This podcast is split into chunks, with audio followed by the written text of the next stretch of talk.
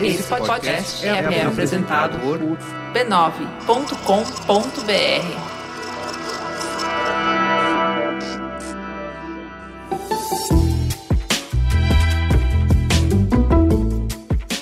Mamileiros e mamiletes, eu sou a Cris Bartz e aqui ao meu lado está Juva Lauer. E nos reunimos pela última vez esse ano, 2018, maior ano da história dos anos, para fazer a já tradicional retrospectiva. Vem com a gente que tem muita história.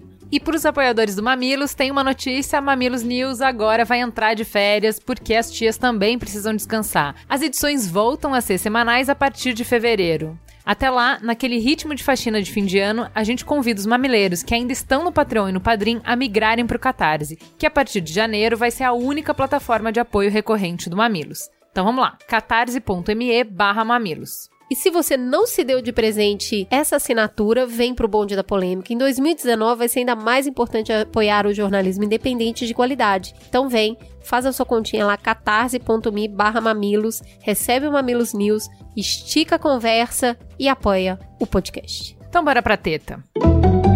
Teta, senta que lá vem polêmica. Que aventura inesquecível pra gente foi 2018. Tempo de gerar vidas e transformações de nascimentos e metamorfoses. O ano em que Amós, o milagre entre os ateus, chegou. O ano em que demos o nosso salto de fé e transformamos a paixão que nos movia há três anos em uma startup. Quando a gente teve coragem de abrir o nosso coração, compartilhar o nosso sonho com vocês e pedir ajuda, muitas e muitas portas se abriram. Exatamente como Amanda Palmer no TED A Arte de Pedir disse que aconteceria. Batemos a nossa primeira meta de doações através do apoio de cerca de duas mil pessoas, garantindo assim a independência do nosso jornalismo. Fomos convidadas para fazer mais de 10 palestras com temas sobre comunicação não violenta, redes sociais, modo de usar, o futuro do trabalho, jornalismo independente, liderança feminina, maternidade 2.0, um monte de assunto. E a gente também usou toda a nossa expertise que a gente acumulou nessa estrada para produzir com carinho conteúdo transformador para marcas, como os podcasts da plataforma Gente, da Globosat, e as minisséries Trajetórias de Cura, da GE, Viva Seu Corpo, da Natura e Pode Contar, da Medley. Foram muitos eventos para dividir o que sabemos para aprender muito e também para receber a melhor parte, o amor e o carinho de vocês ao vivo. Foram eventos como Ela Faz História do Facebook, o Ticas Poderosas no Google, a Casa TPM, Prisma da Globo News e o PixCon, CCXP, Encontro de Líderes do Bradesco e Encontro Anual do REPS. Nessa jornada louca, a gente passou por Brasília, Bauru, São José dos Campos, Belém, Barretos, Rio de Janeiro, Caxias, Belo Horizonte, Recife. A gente falou de política, de economia, de meio ambiente, de educação, de saúde, de comportamento, em mais de 45 programas, trazendo mais de 140 convidados que enriqueceram mamilos com diferentes vozes, abordagens, perspectivas, vivências, sotaques especialidades. Isso nos trouxe alguns importantes reconhecimentos Entramos na lista dos melhores do ano no iTunes e dos 34 podcasts brasileiros para você ouvir em 2019 do BuzzFeed e recebemos o convite para estrelar a campanha do Spotify de lançamento dos podcasts na plataformas e ficamos exposta por toda a cidade. Foi um ano de muito trabalho, de abraçar o mundo, de sair da zona de conforto, mas também um ano de encontros significativos, profundos, transformadores, um ano intenso de entregas e de amores. Que jornada! Agora a gente vai relembrar um pouco do que a gente caminhou juntos com a lista dos 10 programas mais ouvidos de 2018. E aí, Cris, quem é que tá no topo das paradas? Imagina, né? Um assunto que quase ninguém gosta de conversar. E que não é polêmico. Nem Vamos um pouquinho. combinar. Então, o programa 152, né? 152, Sexoterapia, tá aí no topo do top 10 com 200 mil ouvintes. e, inclusive, eu acho que alguns repetidos, porque as pessoas falavam, eu vou ter que ouvir de novo. Lembrando, esse não é o mais ouvido do Mamilos, é o mais ouvido do ano. Isso. E ele é seguido de perto pelo programa de inteligência emocional. É um programa super recente, mas as pessoas ficaram apaixonadas pela mesa, pela abordagem, pela urgência do tema que foi logo após as eleições. Estamos precisando Todo demais, mundo falando, né? e agora, e agora? Todo mundo correndo com a ca- cueca na cabeça, falando, meu Deus, meu Deus. A gente resolveu falar de inteligência emocional e também tem quase 200 mil ouvintes esse programa. E aí, de novo, obviamente, é época das eleições, né? Aquele programa maravilhoso, Os Desafios da Democracia, com Pablo Hortelado, Muito com lindo. Christian Dunker e com a Ana Olmos. Cara, assim, foi um dos programas que eu mais me orgulho de ter feito. Raramente eu escuto Mamilos depois de ter gravado, só se eu acho que deu algum problema. Quando a gente Porque, tá afinal de né? contas, Fica eu- desesperada. Afinal de contas, eu tava na mesa, eu sei o que foi falado, mas esse eu escutei e assim, eu me encantei com ele como ouvinte também. Eu amei ter feito esse programa, foi um programa super especial pra mim. Ah, ele tá seguido de perto pelo programa 145, que é Masculinidade e Sentimentos. É um programa que a gente chama de cauda longa, porque ele continua recebendo muito play. Nós continuamos recebendo muito e-mail de ouvintes sobre esse programa, mulheres, homens, criança, gato, periquito, todo mundo Mas se apaixonou. É um mamilo sem mamilos? É uma mamilo sem mamilos. Não tem a Juva Lauer e a Cris Bartz e ainda assim tá no top 5 de mais ouvidos. Ah, também tem Olga Mendonça, né, gata? Porque, e olha, o Fê Duarte? é uma unanimidade, né, um rapaz. Três em cada três e-mails do Mamilos falam alguma coisa do Hugo. O Hugo é maravilhoso, né? É, ele realmente sabe, é maravilhoso. É por isso que a gente tá sempre com ele. Pode falar e que nunca é demais, tá? E na sequência veio um programa super gostoso que eu gostei muito como ouvinte. Foi o meu último programa antes de voltar de licença maternidade que a Ju fez. É o Essa Tal Felicidade. Ai, todo mundo precisando falar de amor e de carinho. Mais de 150 mil pessoas lá grudadinha no ouvido pra falar Cara, sobre felicidade. Isso é uma grande surpresa pra mim, tá? Porque várias vezes, assim, toda vez que vocês vêm é, no momento beijo para, me abraçar, falar que é muito mamidos e contar a trajetória de vocês, eu sempre pergunto: e qual é o seu programa preferido? E ultimamente tem vindo muito esse programa, essa tal felicidade. E eu fico meio tipo, jura? Porque esse programa é fruto da completa impossibilidade de fazer qualquer coisa. Eu tava muito esgotada. Eu falei, gente, não tem como fazer programa. E foi uma semana que eu não lembro qual era o escândalo, porque vocês lembram como foi eleições, né? Era um escândalo por hora. É. E aí tinham muitas coisas que eram, não, vocês têm que falar disso, vocês têm que falar disso. E eu, eu não dou conta, galera. Não dou conta de falar mais disso, de refletir sobre isso. Não- eu não, assim, eu não quero mais ler sobre isso, eu não aguento mais. Então foi o último programa que eu gravei antes de sair de férias. Eu tava absolutamente esgotada. E eu falei assim: sabe o que, que eu vou fazer? Eu vou juntar uns amigos na mesa, vou botar vinho e vamos gravar, galera. É uma delícia esse programa. E olha aí, veja você, não é que o, o bom resultado não precisa apenas vir de muito suor. É.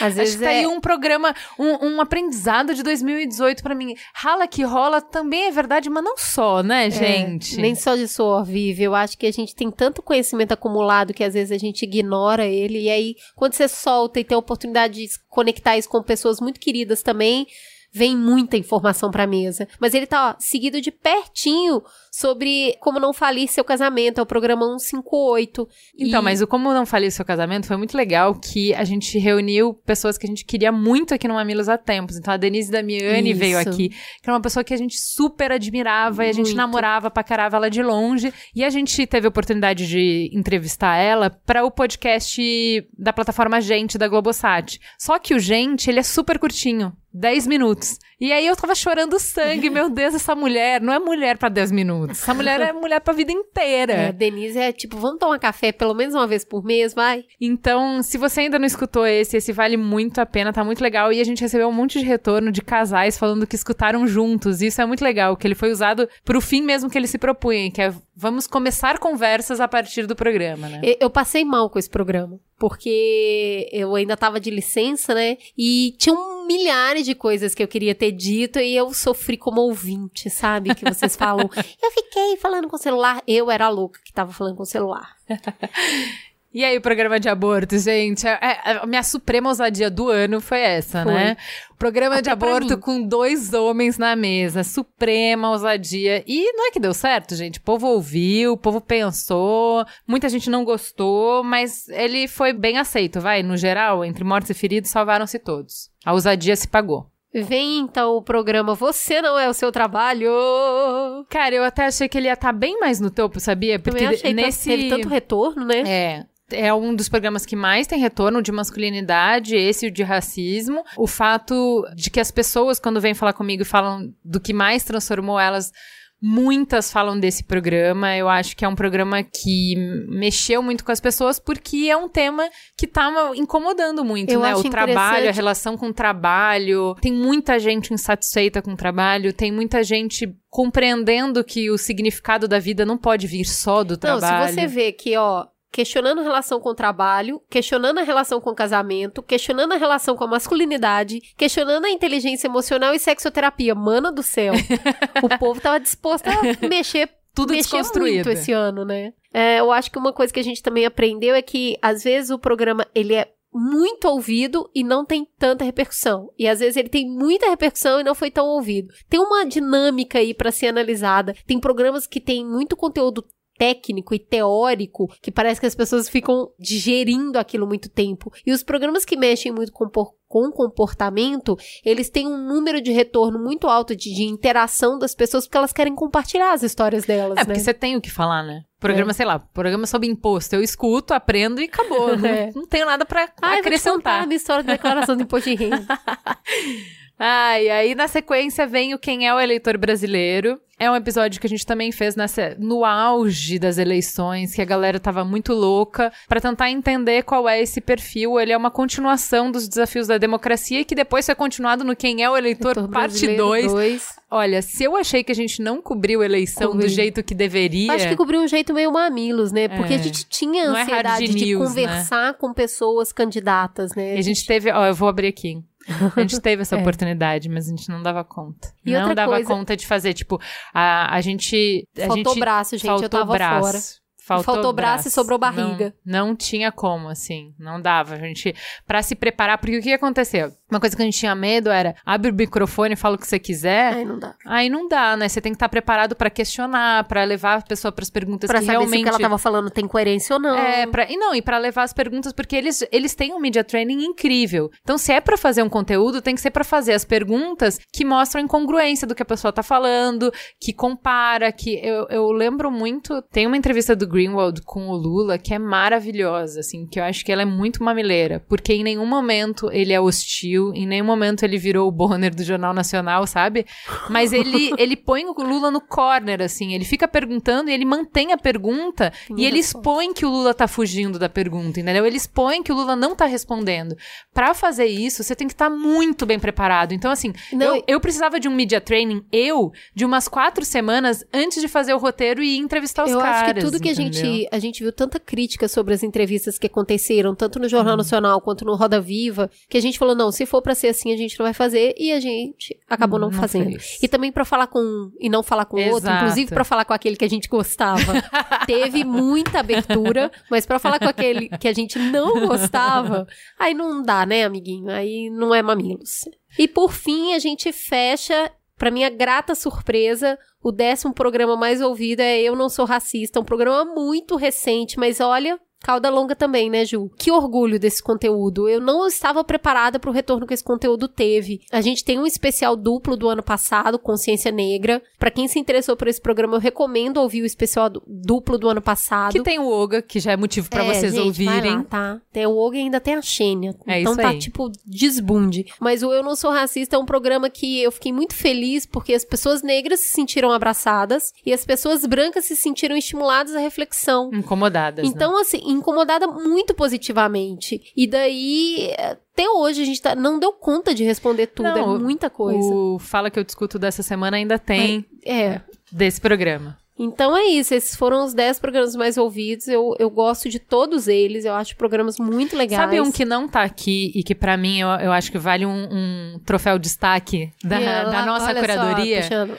É o Gordofobia. Eu acho que foi um episódio tem importante pro Mamilos desse ano. Pessoalmente também, viu? Sim, eu acho que assim, toda vez que vocês vêm conversar comigo, eu tenho essa conversa, falo pra todo mundo que me encontra pessoalmente. O Mamilos de Gordofobia foi muito uma quebra de paradigma pra gente. A gente nunca mexeu num vespeiro tão grande como esse, porque foi a primeira vez que mesmo os ouvintes que nos apoiam, que trocam ideia com a gente direto, que aceitam as maiores provocações que a gente já fez nessa trajetória de quatro anos, tiveram muita dificuldade com esse programa. Não tem problema você ter questionamentos, né? Então, a gente já leu várias cartas de gente é, que fala, não, olha, vocês retrataram por esse. Juliana, é, Olha a idade da tia, gente. vocês viram por esse ângulo e não viram por aquele, faltou isso, faltou aquilo, não tem problema nenhum, não tem que aceitar todo o conteúdo.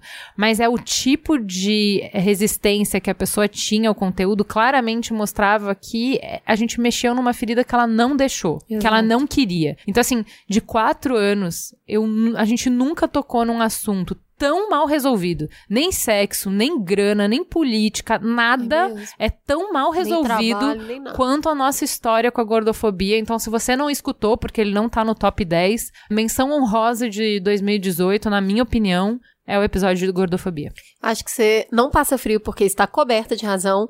Eu vou arriscar uma coisa aqui, tá? Eu acho que o programa sobre perdão agora do Natal vai entrar nos top 10. Ah, vai. Tá? Eu tô, assim, eu ouvi esse programa viajando. Que programa bonito, que, que entrega bonita, né? Que orgulho de ter Foi. colocado isso no ar. Acho que, até pelo tipo de retorno que as pessoas estão dando, eu acho que teve gente que acabou não encarando esse programa justamente pelas festas de final de ano. Então eu peço pra dar uma chance pra esse conteúdo em janeiro, porque cada um faz o que dá conta e é um programa que tá muito forte mesmo. Mas teve gente que saiu recolhendo frases do programa e postando assim, tipo, olha, resumidão das frases aqui pra não esquecer pro ano que vem. Tá lá no Fala Que Eu Discuto também. Acho que é um programa que vocês deveriam dar oportunidade. Acho que ele vai entrar em algum momento aí Não, e mesmo 10. o Liberte Seu Corpo é um programa que certamente vai entrar no top Vai, 10. porque tá recente ainda. É, que ele acabou, ele não teve nenhuma semana.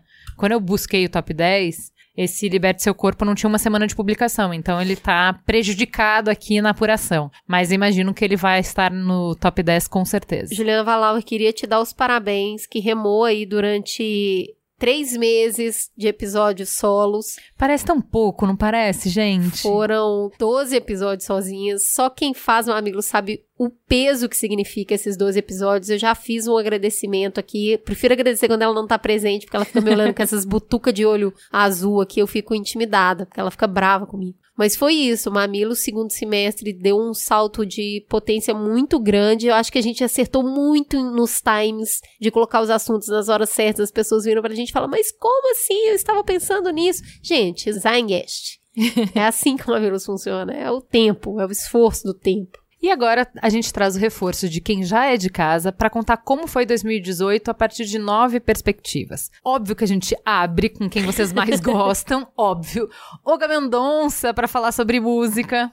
E aí a gente trouxe prata nova pra essa casa, mas não de podcast. O Borbs do Judão pra falar sobre filme. A Cris Deluca, que vocês amam tanto, vai falar pra gente o que foi o ano em tecnologia. O nosso menino brilhante, Pedro de Menezes, vai falar um pouco sobre o ano da economia. O Alec Duarte, sempre ácido, sempre provocativo, pra falar sobre política. Gente, vocês não sabem. Quando eu recebo o áudio no meu WhatsApp, já me dá alegria de viver, Só só, de ouvir a voz dele, cara. Só de ver nominho ali pulando, Alec. Vamos estar mais junto esse ano, hein, rapá? E a nossa amada Tainalon vem aqui falar um pouco sobre jornalismo, ano difícil pro jornalismo e não temos notícias boas pro ano que vem. Cara, Thay, uma pessoa profundamente importante, transformadora para o Brasil esse ano, né? Uma honra para o Mamilos receber ela para falar de jornalismo. A gente recebeu também o Márcio Astrini do Greenpeace para falar sobre meio ambiente. E ela, a mulher que transformou O mito. mentes, o mito. Aquela que se eu não O tivesse monstro. conhecido pessoalmente, não acreditaria que existe. Denise Ornelas. Você não tá entendendo por, que esse tapete Jesus, vermelho? gente. Volta e escuta o programa de SUS, meu amigo. O povo tá lá até hoje. Que mulher é que essa? mulher é essa? Eu salvei todos os áudios numa pastinha pro Caio. O da Denise é a Denise maravilhosa. Saí seguindo a mulher em tudo quanto é rede, virei stalker. Cara, que que é isso? Que mulher Denise é essa? Ornelas nos deu a honra de voltar e falar o ano de 2018 sobre a perspectiva da saúde. E pra encerrar, gente, meu Deus, que homem!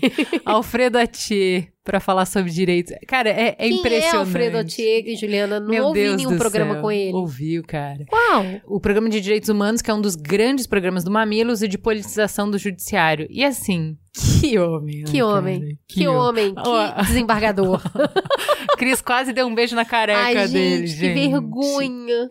Eu tava tão empolgada com o moço Não, ele que é eu demais, fui pelo amor de falar com ele pra ajeitar a postura, pra ele não ficar com dor nas costas e tal. Tipo, né, pessoa. Não, por causa do microfone, Por tá, gente? microfone. Porque você tem que ajustar a altura do microfone e a gente fala, ó, põe de um jeito confortável, senão você vai ficar com dor nas costas e não vai mais querer voltar. Uma É, brincadeira eu que a gente faço sempre essa faz. piada. Aí eu chego e, e pego no ombro da pessoa, né? Fico dando um abraço aí. Não, você fez um afago nas costas Sua do moço. louca, você tá fazendo um chamego no desembargador, sua louca.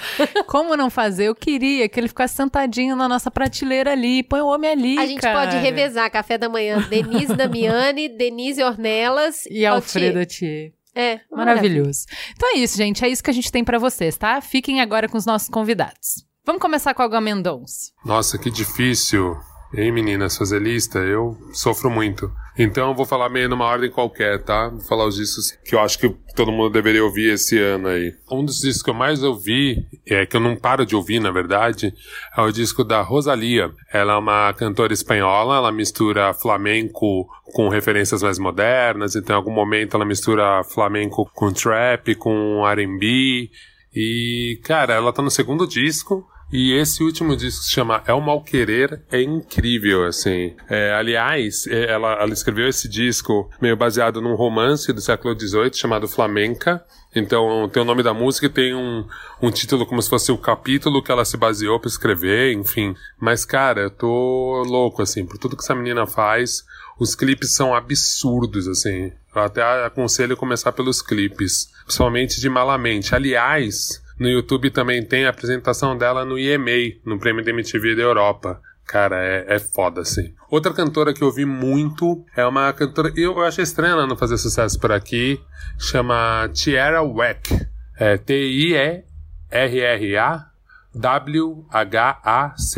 Ela é uma MC cantora da Filadélfia e ela fez um quase um curta, vai, um vídeo álbum, tipo Lemonade da Beyoncé, só que só que o dela é de 15 minutos. Chama Whack World. Cara, é maravilhoso, o clipe é maravilhoso. Todas as músicas têm um minuto, o disco tem 15 minutos. E é foda. E você vê a habilidade dela rimando, cantando, as letras são engraçadas, são irônicas, enfim.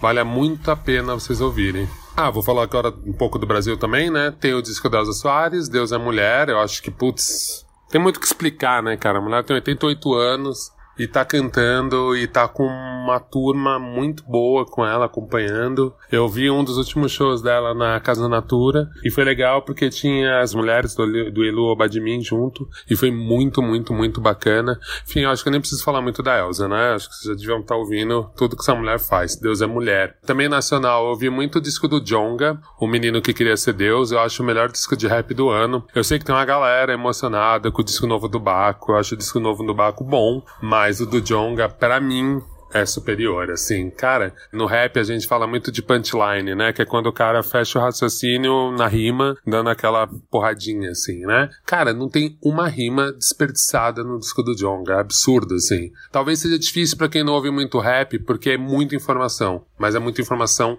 foda, assim. E o do Baco é legal também, tá? Não tô falando que é ruim, não. Estou falando que o do Jonga pra mim é superior. Também ouvi muito o disco do Rubel, Casas, que é um disco de folk, bem interessante. Folk até reduz um pouco, é mais uma mistura aí. Mas se você gosta de Los Hermanos, se você gosta dessa vibe aí, você, eu tenho certeza que você vai curtir. Tem o disco também da Maria Beraldo, que é mais eletrônico, é bem interessante, chama Cavala. E ela também participou de um outro projeto que chama Quarta B. Que aí é uma coisa mais experimental de música eletrônica, bem, bem, bem legal, vale a pena ouvir. Voltando pros gringos, tem um cara francês que chama Nemir, e o nome do disco dele é Horse Série. Espero que meu, meu francês é terrível, como vocês podem ver, né? Não sei falar isso não. Mas tem uma música que chama Regard, que eu fiquei vendo aqui, é uma das músicas que eu mais ouvi. Esse disco é uma delícia, é um disco curto. Todas as músicas são muito foda. Também, essa coisa do, do rap moderno, assim. E vale muito a pena ouvir. Tem o disco de jazz, né, do Kamasi Washington, que é saxofonista americano foda, tá no terceiro disco, Heaven and Earth. E é muito, muito foda. Ele já tocou aqui no Brasil, tive chance de ver ele na gringa e assim, é um dos melhores discos pra ouvir, pra trabalhar, pra tudo. E por último, vou falar do Negro Swan, do Blood Orange, que, meu, pra mim é um dos caras mais interessantes desse R&B alternativo. É um disco muito bom, eu acho que ele passou meio desapercebido aqui. Uma das capas mais lindas, depois procurem a capa desse disco, vale a pena ouvir, tenho certeza que vocês vão curtir. E, putz, é isso, gente, posso ficar falando de disco aqui a tarde inteira. Teve da Janine Monod, né, o Dirty Computer, teve de um cara que chama Nils Fran, é N-I-L-S-F-R-A-H-M. O nome diz que é All Melody. Também para quem gosta de coisa mais experimental, vale muito a pena ouvir. Eu adorei o disco do Kanye West com Kitty Cudi. O Kids e Gusts, achei um puta projeto foda, também fez pouco barulho, o disco curtinho. Teve uma outra banda que eu adorei, ela também não fez sucesso nenhum aqui, mas acho que vale muito a pena ouvir, que chama Kruang Bin. É meio difícil falar, né? K-H-R-U-A-N G-B-I-N. E o nome do disco é Como Me Queres. É uma banda do Texas que eles piram muito em funk tailandês dos anos 60 e 70. E aí eles fizeram um disco nessa pegada, assim. E é muito foda. Eu tinha conhecido esses caras porque eles participaram de um disco de uma dupla eletrônica que chama Maribu State. Eles fizeram a faixa Feel Good. Aí eu comecei a procurar e descobri o disco deles, né? E fiquei louco. Ouvi muito, assim, vale muito a pena. E é louco essa coisa, né? Quando você vê um artista apresentar o outro, né? Que também é a mesma coisa da Rosália. Eu já tinha visto ela, alguma coisa dela com J Balvin, que aliás fez um puta disco, o disco do J Balvin, que gravou com a Anitta. É, o nome do disco dele é Vibras. É um puta disco legal também que vale a pena ouvir. E é isso, gente. Eu vou parar aqui, senão vou ficar falando até amanhã. Agora vem o Borbs. Oi, gente. Eu comecei 2018 com a ideia de ter três filmes por semana, o que dá mais ou menos 150, sei lá, não lembro, eu sou de humanas, obrigado. Comecei assistindo em janeiro, assisti um monte de filmes mesmo, vários e vários e vários. Só que, sei lá, mais ou menos para março, abril, a minha situação. é estranho até falar isso, mas a minha situação mental não tava lá das melhores por uma série de razões. 2018 foi o primeiro ano da minha vida em que eu fiz tratamento psicológico, psiquiátrico e tal. Os remédios e, e tudo mais foi, foi, foi bem. te coloca para você pensar. Você começa a se enxergar muito. Fica difícil fazer outras coisas, fica difícil às vezes encontrar um prazer em assistir um filme, em se concentrar às vezes. é, é isso por mais que seja a melhor coisa do mundo esse tratamento, ele te tira algumas coisas porque você começa a prestar atenção em outras tantas. Eu, se eu usava. Se eu usava, não, tenho certeza que eu usava muito filmes e tal para escapar disso tudo. E em 2018 eu acabei não conseguindo escapar disso tudo. Eu acabei lidando demais comigo, lidando demais com a realidade. E acabei assistindo bem menos filmes. Por que eu tô falando isso? Porque eu assisti dois filmes nesse começo do ano que não só são os dois melhores filmes do ano para mim, dos que eu vi. O primeiro deles que eu assisti foi o A Forma da Água, do Guilherme Del Toro. Estreou no ano passado na, na, no Festival do Rio, mas esse ano só aqui no Brasil, ganhou os dois Oscars e tal. E eu sou muito fã do, do Del Toro. Eu queria assistir simplesmente por causa disso. Mas o principal para mim nesse filme foi, além de ter sido o primeiro filme em muito tempo em que eu consegui olhar e enxergar coisas mais profundas, não só em relação à história, mas também coisas estéticas, como eu sempre falo, a questão do verde, do vermelho, o significado das cores no filme, entre tantas outras coisas, é muito próximo. Tinha muita coisa de mim ali dentro. Como o Guilherme Del Toro lida com monstros, como ele cria os monstros, a relação dele com os monstros. Enfim, é uma coisa que pegou bem, bem forte assim para mim. Então, quando ele ganhou os dois Oscars, até escrevi um texto lá no judão.com.br sobre quão feliz eu tinha ficado naquilo, porque é como se eu tivesse obviamente não eu ganhar do Oscar, mas é uma coisa muito próxima a mim, como se fosse um amigo, como se fosse uma história que fala muito sobre mim, que tem muito a ver comigo. Até porque eu tinha o sonho de infância de, de encher de água o box e nadar no box, e eles conseguem fazer isso no filme com umas toalhinhas. Mas, mas enfim, o A Forma da Água é o primeiro desses filmes, e o segundo, que eu até hoje eu escrevo no, no Judão sobre ele, na verdade, que é a Aniquilação, que é uma coisa que eu de verdade não esperava nada, é, não fazia a menor ideia do que se tratava. Eu fui assistir, a primeira vez que eu assisti no negocinho de screening do Netflix, é, foi no celular. Já no celular ele me bateu muito forte, assim, porque é uma coisa que era o meu ano, em resumo, como eu tava me sentindo, que é esse lance de você se entregar, você querer fazer as coisas e, sei lá. Tem uma frase no filme que eu usei bastante para mim até que é o nem todo mundo se suicida, mas todo mundo se autodestrói, e o filme é muito sobre isso. E ele fala sobre mudanças, sobre adaptações, sobre enfrentar coisas, e, e esse é, é para mim a mágica do filme, na verdade. Mas tem essa coisa de, num primeiro momento, você pode se identificar com uma personagem, até porque cada uma delas ele tem alguma coisa que a gente já viveu mais perto ou mais longe, direto ou indiretamente, enfim. Mas depois o filme ele acaba te fazendo se enxergar em outras personagens, em outras situações, mistura de duas personagens, mais mistura de situações, que é exatamente sobre isso o filme. O filme, aliás, ele literalmente ele mostra isso visualmente, é uma coisa absurdamente maravilhosa.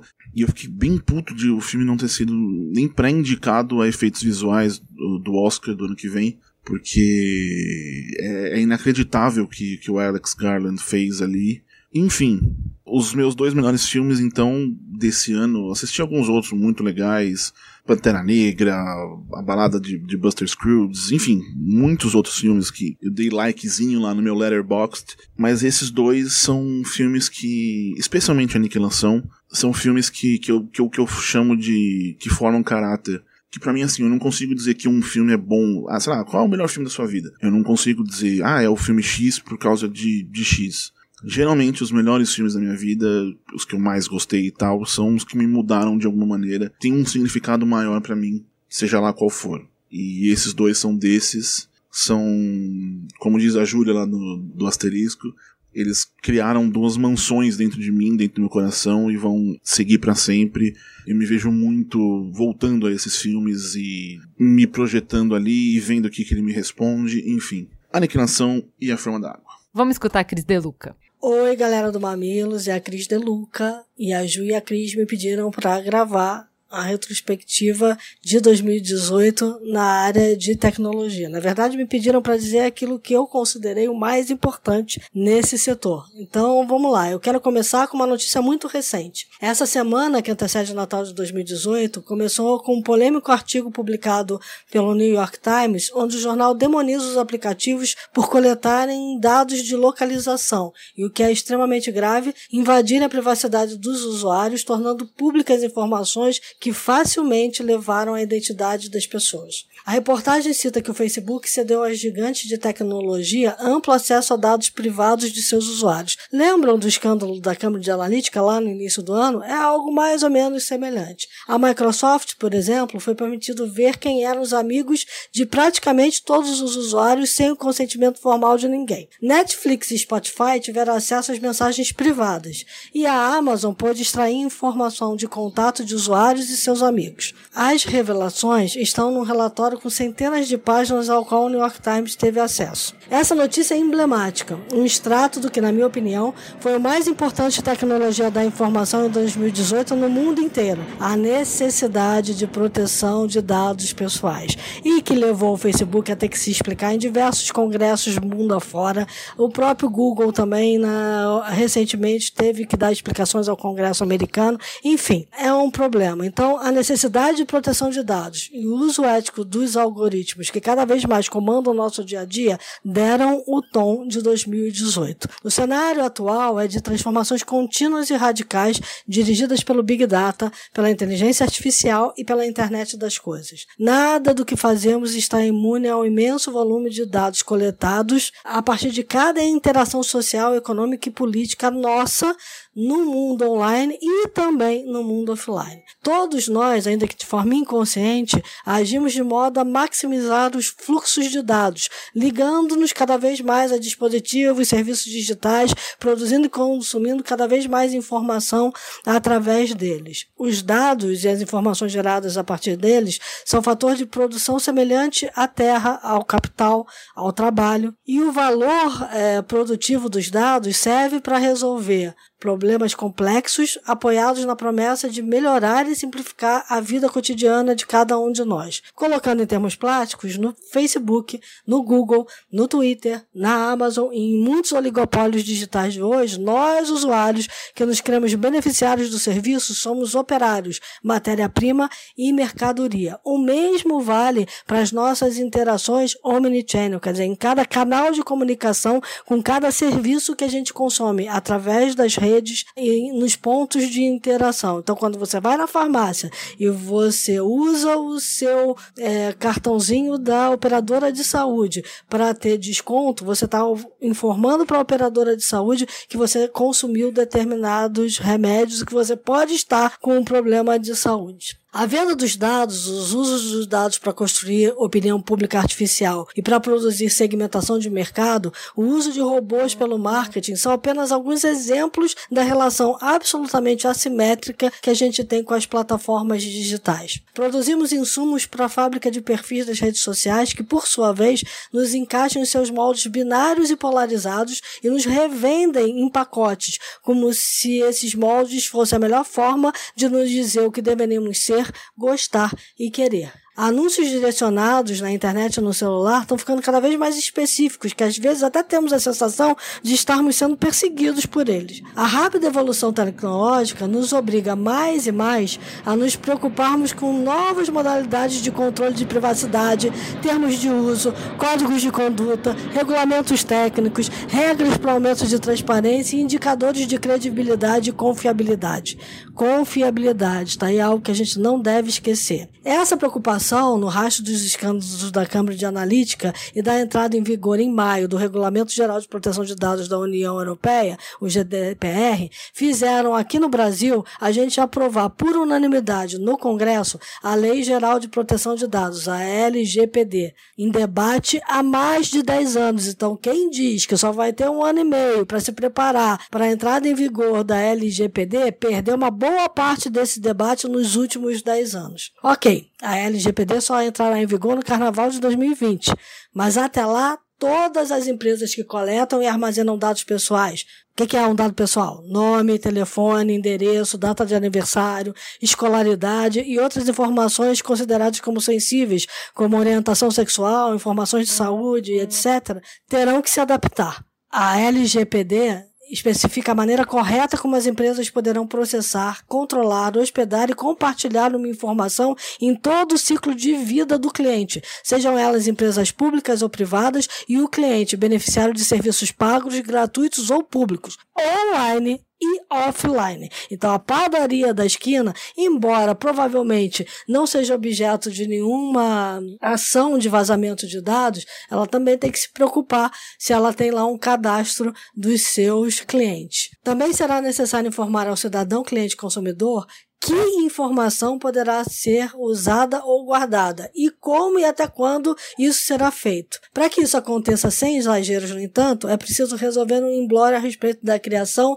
da Autoridade Nacional de Proteção de Dados, que, ao contrário do que muita gente diz, não é uma agência reguladora, é simplesmente um órgão normatizador. Na sociedade civil e na iniciativa privada, a torcida é para que uma antiga ideia de colocar a Agência Nacional de Proteção de Dados embaixo abaixo do Gabinete de Segurança Institucional, que controla a ABIN, a Agência Brasileira de Inteligência, e que no ano que vem o GSI vai ser comandado pelo general Heleno, acabe vingando. A gente corre o risco de ter a primeira Agência Nacional de Proteção de Dados vinculada a militares, que é o que ninguém quer. A Agência Nacional de Proteção de Dados deve ser um órgão independente de diálogo com todos os setores da sociedade, cada vez mais dirigidos por dados. Então todo mundo vai ter que olhar olhar para o seu negócio, ver como é que o seu negócio funciona, quais são as melhores diretrizes para proteger dados e a partir daí definir o que que é um ilícito, o que que não é, o que que vai ser algo passível de multa, o que que não vai ser. E para isso, a Agência Nacional de Proteção de Dados precisa existir. Então, proteção de dados entrou para a agenda. Ouviu aí, Mark Zuckerberg? Acho que nenhuma outra empresa esteve tão no centro desse problema quanto o Facebook. Nem mesmo o Google, outra gigante que tem muito a explicar sobre proteção de privacidade dos seus usuários. O Google tem passado um pouco mais ileso que o Facebook dessa história toda. Então, privacidade de dados é algo necessário privacidade e dados podem e devem andar juntos. 2018 foi o ano em que esses assuntos saíram dos guetos especializados para ganhar as manchetes. É um problema de toda a sociedade. O gênio da proteção de dados saiu da garrafa. O que ele falar dependerá de todos nós. Fala, Pedro. Olá, mamileiros. Meu nome é Pedro Menezes. Eu sou editor do Instituto Mercado Popular, um site que discute economia e políticas públicas, também escrevo em dois órgãos de imprensa, a Gazeta do Povo e a Infomoney, sempre sobre economia. Também já participei de alguns programas do Mamilos, gosto muito do podcast, sou ouvinte do podcast que nem vocês. Participei do programa sobre PEC do Teto, sobre desemprego, sobre reforma trabalhista e diversos programas sempre na linha de economia e políticas públicas. Acho que esse ano foi muito cheio, foi um ano cheio de notícias no campo da política. A gente teve um segundo turno onde o PT não falou muito sobre Lula. A gente teve o Lula também, que talvez seja a figura mais importante das últimas décadas na história do Brasil preso, o Bolsonaro foi eleito, a gente teve uma renovação única no Congresso, e na política o ano de fato foi muito cheio, facada contra o Bolsonaro, eu poderia ficar muito tempo falando sobre isso. Agora, na economia, o meu grande destaque desse ano, eu imagino que seja a falta de notícia. Acho que a grande notícia de 2018, de fato, foi a ausência de notícias relevantes. Vocês devem lembrar que o ano começou, ali mais ou menos no carnaval, com o anúncio de uma intervenção militar no Rio de Janeiro. Uh, e a partir dessa intervenção militar, o governo Michel Temer não pôde mais discutir a reforma da Previdência, por causa de um dispositivo da Constituição. Muitos acham, inclusive, que ele propôs a intervenção militar para se livrar desse problema. E, de fato, desde então, a gente não teve respostas sobre um dos problemas mais importantes do Brasil, que é o descontrole das contas públicas, e a gente teve uma eleição onde as pessoas não discutiram contas públicas. Eu fiz um levantamento que eu publiquei na Infomoney ao longo das eleições. O Haddad mencionou uma vez nas suas redes sociais o tema da Previdência. Foi quando ele quis repercutir uma resposta resposta é, que ele deu no debate da Globo de um tema que ele não puxou. O repórter da Globo perguntou a ele e ele respondeu e depois divulgou a resposta nas redes sociais. E o Bolsonaro não menciona a expressão previdência em redes sociais desde fevereiro, salvo engano. Então, a gente teve um, uma eleição onde de fato não se discutiu esse assunto. E é um dos assuntos mais importantes que a gente tem atualmente em pauta no país. O gasto com previdência tende a chegar mais ou menos em 60% dos impostos que o governo federal tem, da receita líquida do governo federal. Esse valor está aumentando a cada ano. Uh, por um problema estrutural, os gastos com previdência crescem mais do que a receita do governo.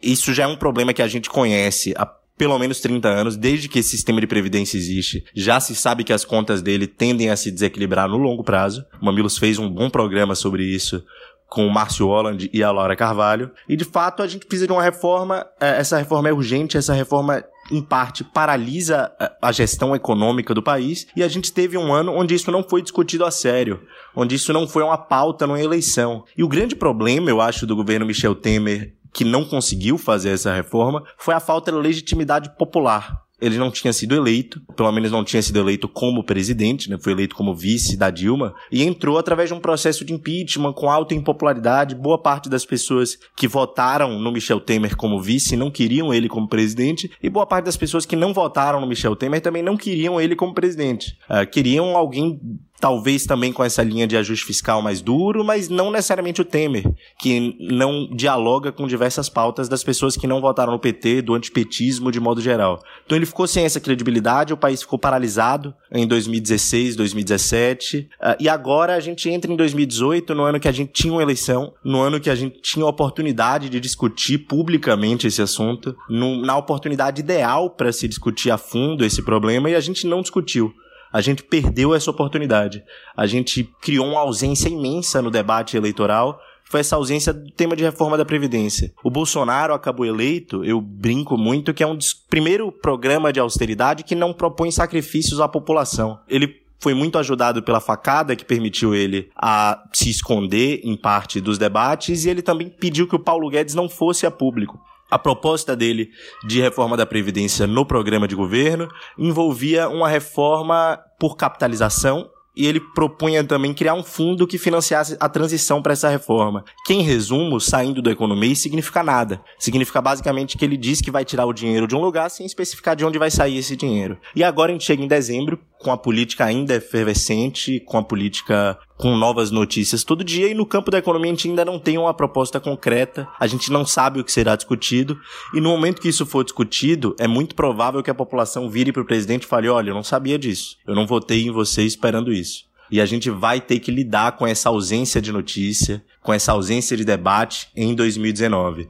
Isso vai ter consequência em 2019 e essa ausência, essa falta de notícia, que para mim foi a grande notícia do ano, vai ter seu impacto muito em breve. A gente vai entender por que era tão importante ter usado essa oportunidade das eleições em 2018 para aprofundar esse tema e por que, a gente fez uma grande bobagem em deixar a eleição passar sem discutir isso.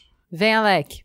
O Brasil aprendeu várias lições em 2018, mas talvez a mais importante delas tenha sido a noção de que não se pode fazer política apenas a cada quatro anos. Foi bonito ver as pessoas indo para as ruas na véspera da eleição, dispostas a conversar sobre o que estava acontecendo no país. Mas eu me perguntei, e vou me perguntar até o final dos tempos, onde esse pessoal estava quando o ninho da serpente era só isso, um ninhozinho com uns ovinhos michurucas. Neste ano, a gente viu a ascensão de figuras que já faziam muito barulho e há bastante tempo, caso dessa coleção de nomes ligados ao MBL que agora tomaram de assalto a política tradicional para provavelmente né, se tornarem apenas mais uma peça da engrenagem desse sistema, o único caminho possível. Não existe política sem políticos. Em 2018, subestimamos o poder da comunicação direta, que não serviu apenas para consolidar a força de algumas ideias sintetizadas na figura do presidente presidente eleito, Jair Bolsonaro. Esse foi o seu efeito mais importante, claro, mas até mesmo um youtuber que mora em Miami foi eleito deputado federal simplesmente porque sabia falar com seu público. Ele nem precisou sair dos Estados Unidos para fazer campanha.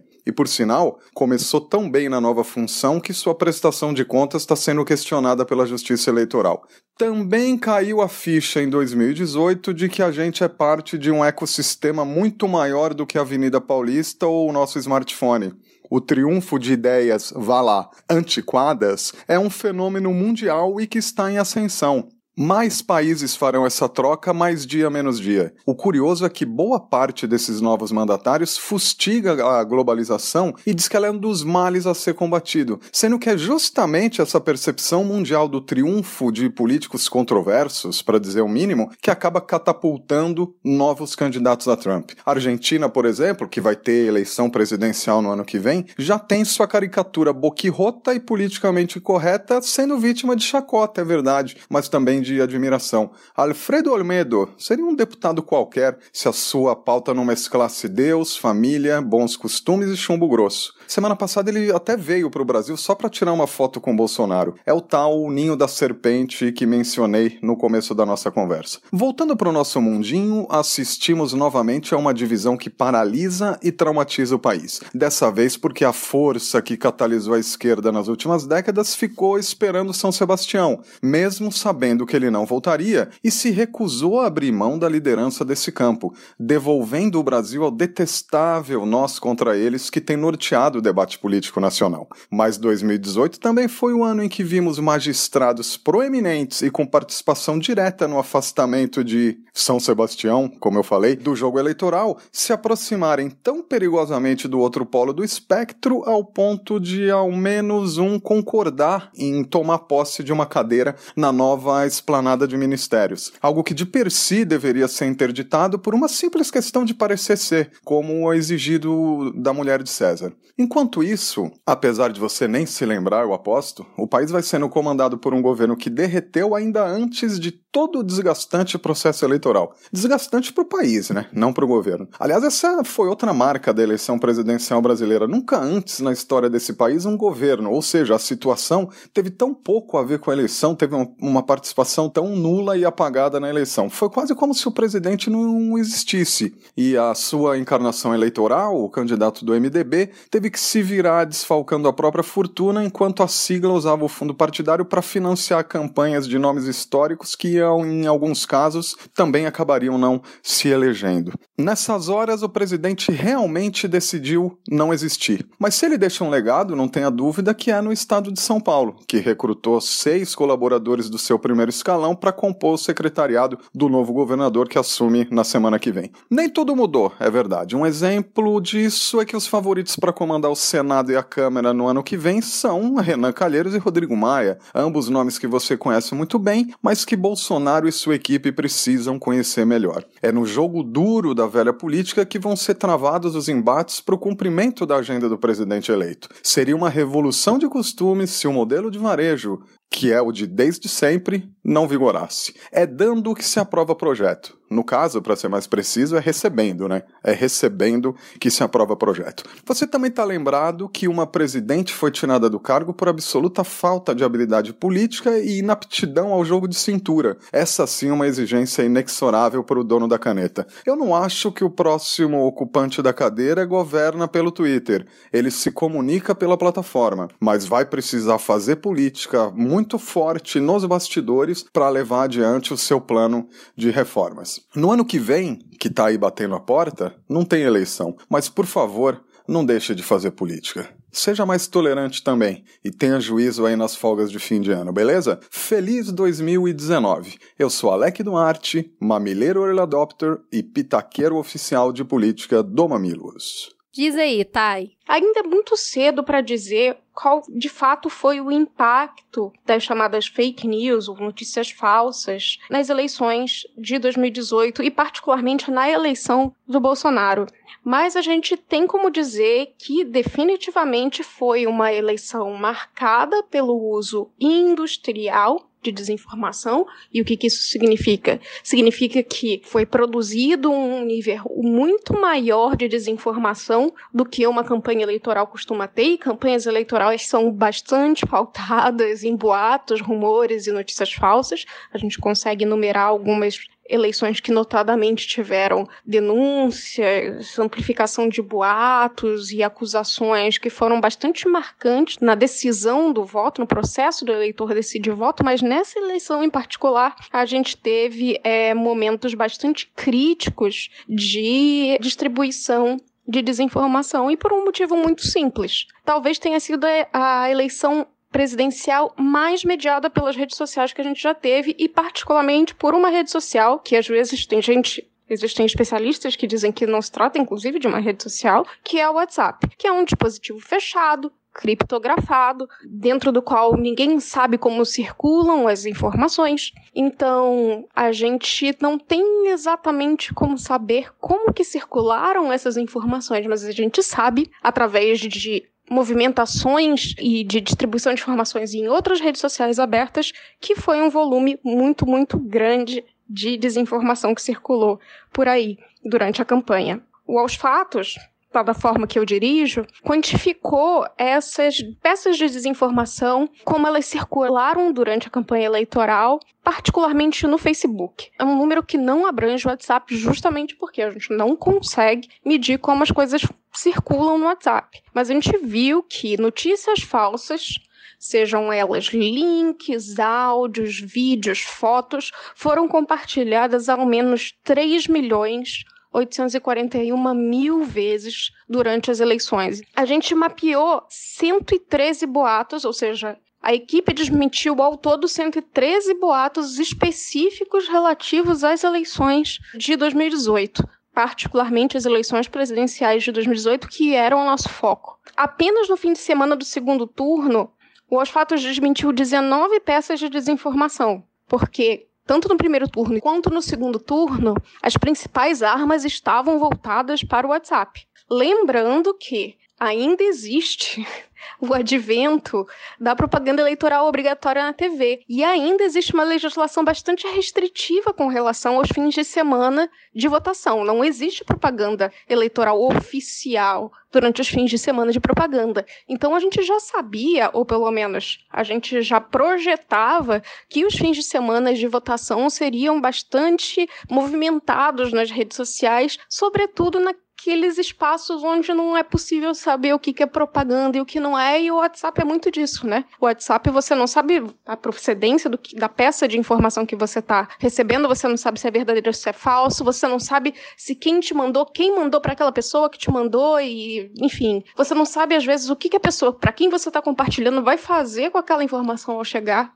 até você. Então é, é bastante complicado e necessita de muito esforço tecnológico embora investimento até um pouco mais barato do que uma propaganda de TV, por exemplo. Um boato com o maior número de compartilhamentos públicos que é, nossa equipe registrou foi aquele da urna que estava programada para autocompletar o voto no Haddad. Esse boato surgiu através de um vídeo que foi publicado anonimamente nas redes sociais, que mostrava, e o vídeo era editado, que mostrava a urna eletrônica completando o número 13, que era o número da candidatura do Haddad na urna eletrônica, completando 13 automaticamente, computando o voto 13 na urna. Esse vídeo era falso, evidentemente, foi um vídeo editado, foi desmentido pelo TSE, também foi desmentido por técnicos que analisaram o vídeo e demonstraram que haviam indícios de edição naqueles vídeos, mas existia é, uma distribuição massiva no domingo do primeiro turno, que alcançou quantificáveis 731 mil compartilhamentos. A gente, quando a gente fala compartilhamento, são pessoas que de fato se engajaram em compartilhar essa informação. Então vamos supor, você compartilhou uma notícia verdadeira ou falsa. Quantas pessoas você é amigo no Facebook? De quantas pessoas? Umas 100, 200, 300? Se pelo menos 10% dessas pessoas virem o que você postou no Facebook sem se engajar, você pode pelo menos, né, multiplicar por 10 vezes esses 732 mil compartilhamentos. A gente sabe, é fácil de extrapolar, saber que milhões, dezenas de milhões visualizaram esse vídeo com suspeita de fraude. Outra notícia falsa que teve um número muito grande de compartilhamentos, que entrou no nosso em segundo lugar no nosso ranking. Novamente, não é um ranking informal. A gente não tem como saber se é a notícia falsa que mais circulou, justamente porque a gente não tem como saber o número agregado do WhatsApp. Mas no número agregado do Facebook, a segunda notícia falsa que mais circulou foi a que o Haddad criou o kit gay para crianças de 6 anos. Circularam, acho que duas pesquisas. Circulou uma pesquisa Ibope, mas não era exatamente sobre isso, mas circulou também uma pesquisa da Avaz, dias depois do segundo turno, que demonstrava que essa foi a notícia falsa em que as pessoas mais acreditaram durante as eleições. A de que o Haddad tinha criado o kit gay. Entende-se por kit gay aquele kit com livros e possivelmente outros acervos bastante questionáveis, porque disse que consta que aquela mamadeira erótica, que também foi uma outra fake news durante as eleições, também constava do kit gay que era distribuído pelo Haddad. E isso foi uma notícia falsa à parte. Então, assim, a gente teve um conjunto de notícias falsas atribuindo ao Haddad o kit gay. E foi possivelmente o boato que mais marcou essa eleição, particularmente em relação à candidatura do Haddad. A das urnas eletrônicas, a gente entende que, seria, que era um ataque, na verdade, frontal à justiça eleitoral, porque todo o repertório da campanha do Bolsonaro até o primeiro turno era de desacreditar a urna eletrônica. Existiu muita fake news também sobre a, e teorias das, da conspiração contra a urna eletrônica e contra o seu pleno funcionamento, ou sua, a integralidade da segurança de votar numa urna eletrônica, como que essas notícias circulam tão livremente por aí? Como que as pessoas acreditam nessas notícias? Como que as pessoas acreditam em meme? As pessoas se informam de fato por meme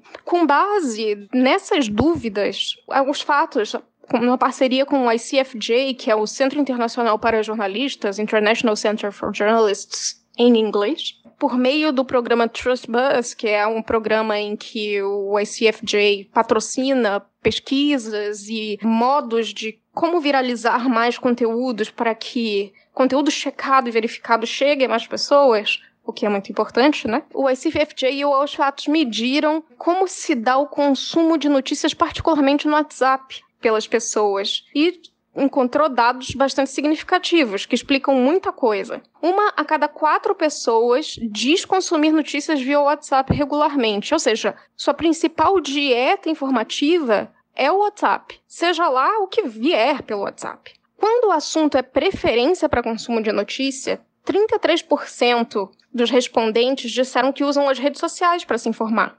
25% dizem que usaram sites de notícias para se informar e 24% aplicativos de mensagem. Só 20% dizem que usam televisão. Então, a gente teve uma, uma, uma eleição mediada, sobretudo, pela internet, sem dúvida alguma. Uma coisa que chamou a nossa atenção é que aquelas pessoas que consomem notícias, sobretudo através de aplicativos de mensagem, ou seja, WhatsApp, elas se informam e se engajam em conversas, sobretudo através de imagens e memes.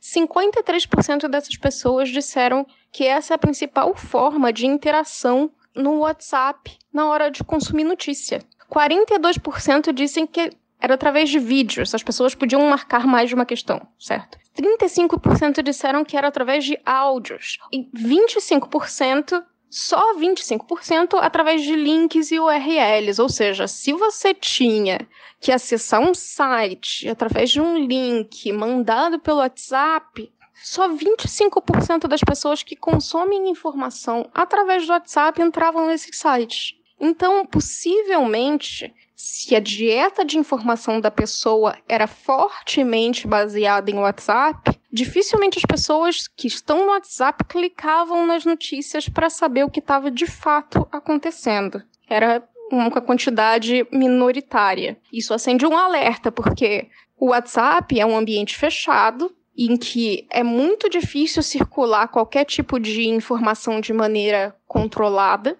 Então você precisa ou de um arsenal de desinformação como a gente teve, com a fabricação de rumores muito virais que tivessem estratégias, robôs, números, grupos atuando no sentido de compartilhar de modo massivo desinformação, ou simplesmente a informação não vai chegar na maioria das pessoas através dessa mídia.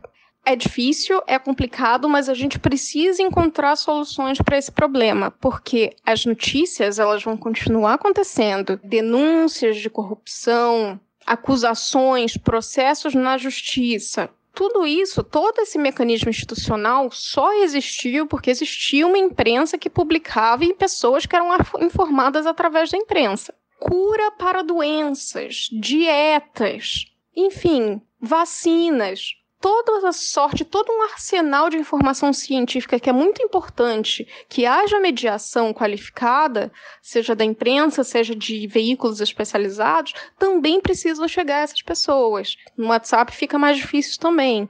Então, quer dizer, não é só uma questão de política, é uma questão de preservação de um ambiente de informação saudável. É uma questão de levantar para as pessoas e dizer para as pessoas por que é importante se informar através de informação qualificada e que isso pode impactar a sua vida de modo direto. Não se trata do kit gay ou da urna eletrônica fraudada, embora a urna eletrônica fraudada seja um problema muito sério. Se trata, na verdade, da sobrevivência da autonomia das pessoas, certo? Do senso crítico das pessoas, da formação de opinião das pessoas. Todos têm direito a ter sua própria opinião sobre os fatos, mas ninguém tem direito a ter seus próprios fatos. E é isso que a gente precisa dizer para as pessoas todos os dias e ocupar esse espaço todos os dias, lembrando por que, que informações factualmente corretas importam e por que diferenciar propaganda de jornalismo importa. Seja bem-vindo, Márcio. O que, que você conta? Olá para todo mundo, meu nome é Márcio, eu coordeno a área de políticas públicas do Greenpeace. É, na verdade, as decisões principais de meio ambiente são tomadas por políticos. Né? Quando a gente fala em meio ambiente, a gente não faz essa relação. Na verdade, a gente não faz nem essa relação com políticos e nem relação com várias outras coisas, como economia, como pobreza, como crime, como violência, né? E meio ambiente tem muito a ver com tudo isso. Os políticos porque tomam as decisões e economia, porque, por exemplo, muitos dos produtos agrícolas, né? Isso é uma relação com a economia. Muitos produtos agrícolas que a gente produz no Brasil e vende para países, por exemplo, na Europa, são produtos que precisam ir com uma garantia de que eles não provocaram desmatamento. Por exemplo, os clientes nossos lá fora exigem isso. Se a gente não entregar isso, muitos deles deixam de comprar. E se eles deixarem de comprar, isso vai afetar a economia do Brasil, vai afetar, por exemplo, a geração de emprego. Então, isso, por exemplo, é uma das relações que a gente tem entre meio ambiente e economia. Essa relação com pobreza, por exemplo, crime e violência, também a gente pode citar como exemplo o desmatamento. Nas áreas de desmatamento, por exemplo, que acontece quase que totalmente de forma ilegal, criminosa, muitas feitas por máfias do desmatamento, que investem dinheiro pesado no desmatamento para lucrar com isso, para lucrar com a destruição, né? Muitas dessas áreas de desmatamento ilegais, elas estão lá nessas áreas altos índices de pobreza. É ali que estão os menores índices de desenvolvimento humano do Brasil. É lá que acontece muita violência. É lá que tem grande parte do trabalho escravo que acontece no Brasil.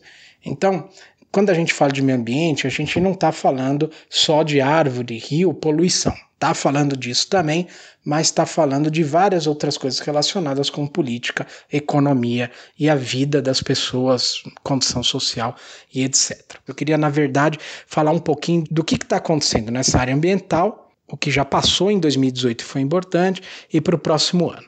Eu acho que em 2018 teve uma das coisas principais, foi uma discussão que está presente no nosso prato de comida, que é a discussão de agrotóxicos. Só para vocês terem uma ideia, o Brasil é um dos maiores consumidores de agrotóxicos do planeta. Esses venenos, eles estão no nosso prato de comida. E a gente fez um teste em 2016 para ver se isso era verdade. A gente pegou merenda, comida que vai para fazer merenda nas escolas municipais do Rio de Janeiro, uma parte, claro, dessa comida que vai, fizemos teste toxicológico e descobrimos o seguinte: 66%, portanto, dois terços de todas aquelas amostras que nós pegamos para fazer teste tinham ou agrotóxicos proibidos no Brasil ou uso excessivo de agrotóxicos. E isso foi o que a gente conseguiu pegar. Portanto, a gente provou por esses testes que além da gente borrifar muito veneno né, na comida que está sendo produzida, esse veneno vai parar na alimentação, inclusive das nossas crianças. Publicamos isso e muito bem. O que acontece anos depois?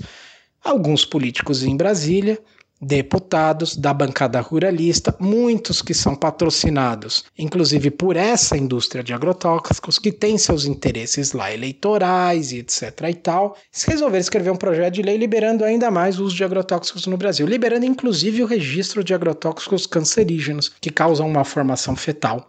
Tirando a agência de vigilância sanitária é, da definição do que pode ou não ser usada no Brasil, enfim fizeram lá o projeto de lei para agradar eles e prejudicar o resto do país. Conseguiram passar numa comissão, aprovar, mas o projeto está parado no plenário, ainda não é lei. E isso é uma coisa muito importante que a gente tem que ficar de olho em 2019, precisamos da ajuda de todo mundo para isso não virar realidade. Além desse negócio de agrotóxicos, teve aí esse pessoal da bancada ruralista uma série de outros projetos que eles tentaram aprovar. Acabar com o licenciamento ambiental, por exemplo, isso tudo aí logo depois que aconteceu o rompimento da barragem lá de Mariana, que acabou com o Rio Doce, matou 19 pessoas, né, e deixou aí muitas e muitas e muitas famílias desabrigadas é, e sem a sua vida, né, sem o seu pedaço de chão, sem sua condição de sobrevivência ou de vida como tinham antes. Tentaram passar um projeto de lei, por exemplo, que libera a caça de animais no Brasil. Tentaram liberar plantio de cana na Amazônia. Foi uma agenda muito ruim e que ainda está lá e que a gente vai ter que enfrentar de novo em 2019. Além dessa agenda do Congresso, a gente teve outras coisas onde o debate de meio ambiente foi intenso. Eleições, por exemplo. Foi a primeira vez na história que a gente teve um candidato que foi eleito que apresentou uma agenda de ameaças ao meio ambiente, uma agenda contra, de retrocessos ambientais. Né? A gente teve também o aumento do desmatamento na Amazônia, aumentou 14% o desmatamento na Amazônia. Mais de 90% desse desmatamento todo da Amazônia foi feito de forma ilegal, criminosa. Então não é desmatamento que é autorizado, não, é desmatamento com crime. A gente teve também um relatório da ONU sobre clima, dizendo que nós estamos chegando num estágio muito perigoso das mudanças climáticas no mundo. Os efeitos vão ser muito ruins. A gente precisa parar agora de aquecer o planeta, ou nós vamos ter consequências graves e os mais pobres são, infelizmente, aqueles que mais vão sofrer. Portanto, o relatório dizia mais ou menos o seguinte: parar o aquecimento do planeta não é uma questão só de sobrevivência nossa, mas ela é uma questão também de não aumentar as desigualdades sociais e não colocar uma carga ainda mais pesada naqueles que já não têm condições de vida decentes no mundo. E também tiveram coisas boas, como por exemplo, um movimento que a gente criou para resistir a tudo isso, que chama o movimento Resista, um movimento com artistas, com cientistas, com indígenas, com ONGs, com trabalhadores, que se mobilizou durante o ano de 2018, conseguiu parar grande parte desses retrocessos e, inclusive, conseguiu aprovar um projeto de lei que, ao contrário daquele de agrotóxicos que libera, é um projeto de lei que tenta diminuir o uso de agrotóxicos no Brasil. Então, enquanto eles correm de um lado para tentar envenenar a população, a gente corre de outro para tentar diminuir o uso de agrotóxicos no Brasil. E todo esse cenário de 2018 vai ser de novo um campo de batalha para 2019, porque a agenda do Bolsonaro é uma agenda horrorosa para o meio ambiente. É uma agenda de ameaças muito grandes. Ameaças que podem fazer o desmatamento da Amazônia crescer ainda mais. Ameaças de, por exemplo, diminuir o poder de atuação do IBAMA, que luta contra o crime ambiental. Então, como se o Estado parasse de lutar contra o crime favorecendo, portanto, o crime. Esse pessoal que está lá em Brasília, sentado numa salinha, ar-condicionado ligado, lá com seus interesses, sabe-se lá com quais intenções, tudo o que esse pessoal quer é que a gente é ficar invisível, que a gente não veja o que está acontecendo e que ninguém se manifeste. Por isso que é importante a gente se manifestar. Por isso que é importante a gente usar o que a gente puder, redes sociais, da forma pressionar os, a pessoa em quem você votou, quando estiver tendo uma votação estratégica, é usar todos os meios possíveis para pressionar quem precisa tomar pressão, para incomodar quem precisa ser incomodado, para exigir ação e exigir responsabilidade de quem vai tomar a decisão. Brilha, Denise! Oi, pessoal, mamileiros e mamileiras. Aqui é a Denise Ornelas, médica de família e comunidade, para relembrar com vocês aí como é que foi o ano de 2018 na área da saúde. Então a gente começou o ano com o risco da reintrodução da febre amarela é, no meio urbano, correrias aos postos de saúde, filas para poder fazer a vacinação, muitas fake news provocadas por WhatsApp. O risco era real, porque a gente teve vários casos de febre amarela no ciclo silvestre, muito próximo das cidades, das grandes cidades como Rio de Janeiro e São Paulo, por exemplo. Isso gerou todo um alerta e uma necessidade de vacinar populações mais vulneráveis, públicos-alvos específicos, que se confundiu com a necessidade de pessoas que precisavam viajar para fora também se vacinar para ter o certificado de vacinação contra a febre amarela. A OMS gerou um alerta específico para essa região no Brasil e isso se juntou com o caos que a gente já tem tradicionalmente no verão, com a transmissão aí pelo Aedes aegypti das viroses, as arboviroses, né, dengue, chikungunya e zika, que esse ano continuaram tendo uma relevância principalmente na questão da mortalidade, a gente teve 95 casos de morte por Zika, dengue e chikungunya entre dezembro de 2017 e julho de 2018, 80 casos relacionados a dengue. A gente teve também a introdução no mercado da vacinação contra a dengue, que ainda não está disponível no Sistema Único de Saúde, e todo esse processo ele demandou muita energia aí dos comunicadores em saúde para explicar, esclarecer a população, estar tá mais próximo e orientar sobre riscos, benefícios e sobre a possibilidade da gente conseguir realmente bloquear a passagem do, do ciclo silvestre para o ciclo urbano da febre amarela por meio da vacinação.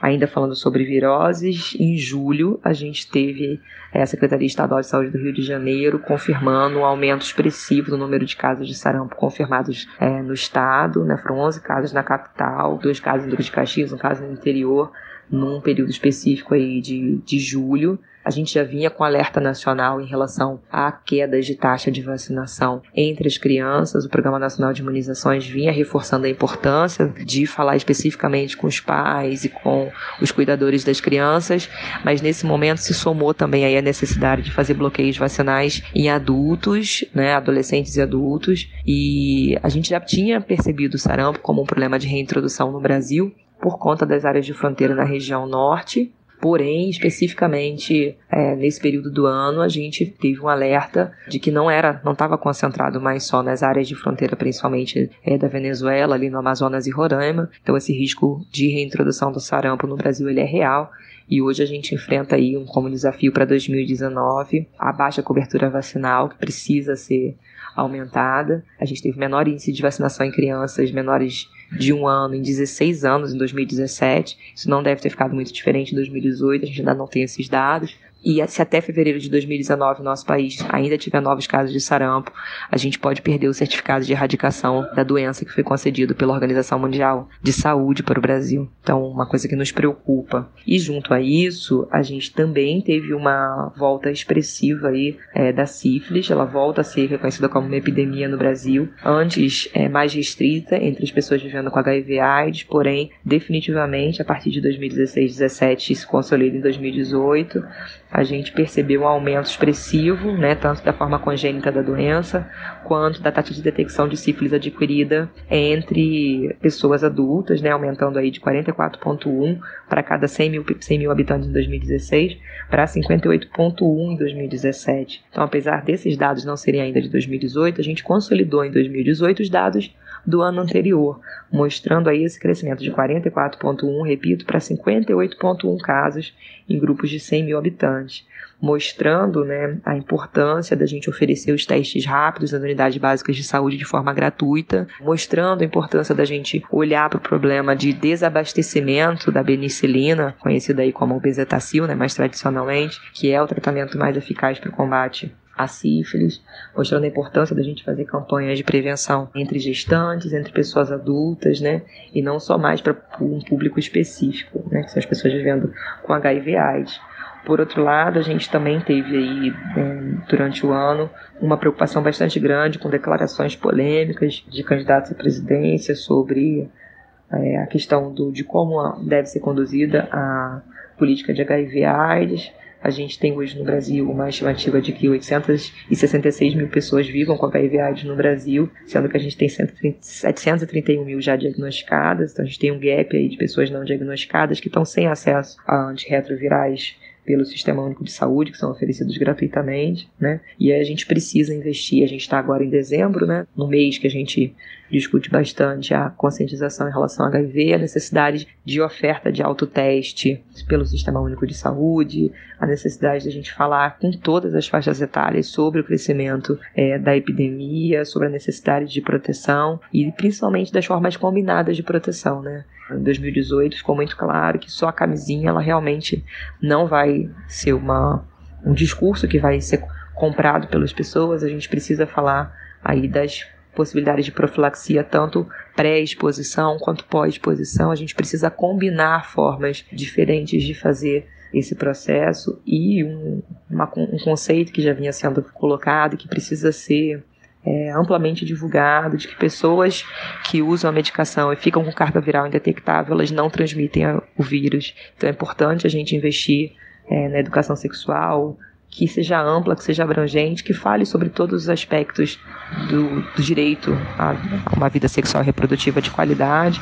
E isso inclui a sífilis, isso inclui falar sobre HIV, mas também inclui falar sobre aborto. É, em agosto, a gente teve a audiência no Supremo é, Tribunal Federal em que várias entidades da sociedade civil se organizaram para, a pedido da ministra Rosa Weber, se pronunciar sobre a questão da descriminalização da interrupção voluntária da gravidez até a 12 semana de gestação. Foram dois, três dias intensos, onde é os movimentos feministas, os movimentos de mulheres, há também os movimentos em defesa dos direitos humanos e da próprias entidades de natureza religiosa se manifestaram, puderam expor seus argumentos. Foi um período onde a gente conseguiu é, olhar para o aborto como uma questão realmente de saúde pública e não só uma questão moral e saber que mulheres morrem por conta do aborto, saber que mulheres morrem por conta da falta de assistência após é, a tentativa de um aborto e que principalmente são as mulheres negras pobres, de baixa renda, baixa escolaridade, que já são mães, estão aí colocadas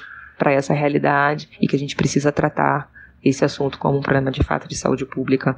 Então nos chamou a atenção isso aí que aconteceu em agosto. E junto com tudo isso, a gente também teve o anúncio, né, paralelo, simultâneo, de que a mortalidade infantil está crescendo né, nos últimos anos. A gente ainda não tem os dados consolidados de 2018, mas foi colocado aí é, durante esse ano, o que é um desafio para o país, o combate à mortalidade infantil, a importância de falar né, sobre o congelamento dos investimentos no gasto da saúde como uma coisa que vai piorar né, os nossos indicadores, não só de mortalidade infantil, de outras doenças crônicas não transmissíveis, outras coisas que são causas sensíveis a, por exemplo, investimento na atenção primária, na atenção básica à saúde, com esse congelamento, com essa falta de investimento, com não ampliação da atenção primária à saúde. Então, ficou esse alerta para a gente também durante o ano e acredito que o, a pauta final, né, que encerra e contém todos esses problemas, na verdade, que foram falados até agora, é a questão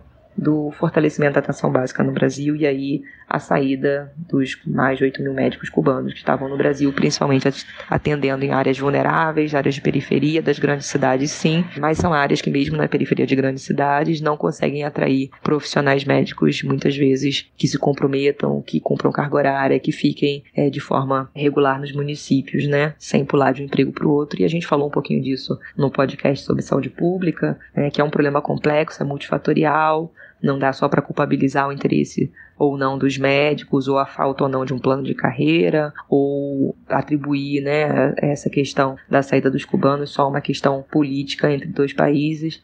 É, a gente sabe que o fortalecimento da atenção primária à saúde, da atenção básica no Brasil, passa também por um convencimento da população, da própria classe média, da importância que esse sistema de saúde tem. Então, a saída dos cubanos, ela mostra para gente, mais uma vez, a falta de políticas públicas específicas para esse fortalecimento de uma atenção primária à saúde que esteja perto das pessoas, que realmente cuide da pessoa, é, com a sua família, com a sua comunidade.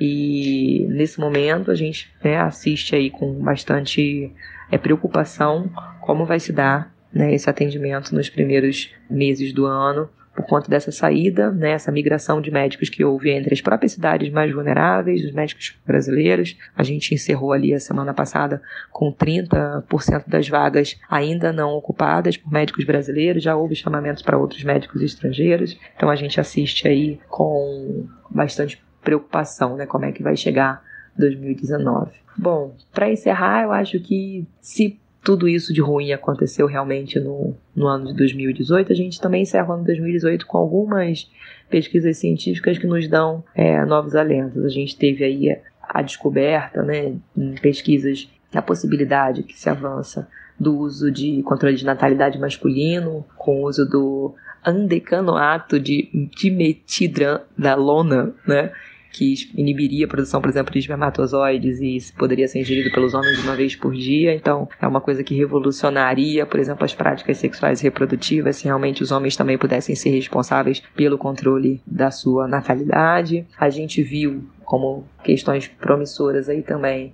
um experimento que foi realizado ainda com ratos e que não existe nenhuma previsão sobre ser realizado em humanos, mas usando células germinativas de duas filhotes né, de duas fêmeas para gerar filhotes que foram bem sucedidos e os animais nasceram saudáveis, né? Então a gente abre aí uma outra perspectiva de ampliação né, da discussão sobre direitos sexuais em relação a isso. E por último, a gente teve no final do ano um médico anunciando que na China fez um experimento de manipulação genética, é, de modificação do DNA de células de embriões para que esses embriões no futuro não pudessem ser suscetíveis ao vírus da, do HIV. Foi um tema super controverso, super polêmico. A gente viu uma reação muito forte do, do mundo como um todo do mundo científico em relação à ética em pesquisa, em relação ao quanto isso poderia realmente ser pautado numa prática eugenista. Porém, é, a gente abre uma perspectiva de discussão né, do quanto aí a, a, ciência ela poderia ser aliada nos tratamentos, principalmente das condições crônicas. E vamos encerrar com o lindo do Alfredo Thier.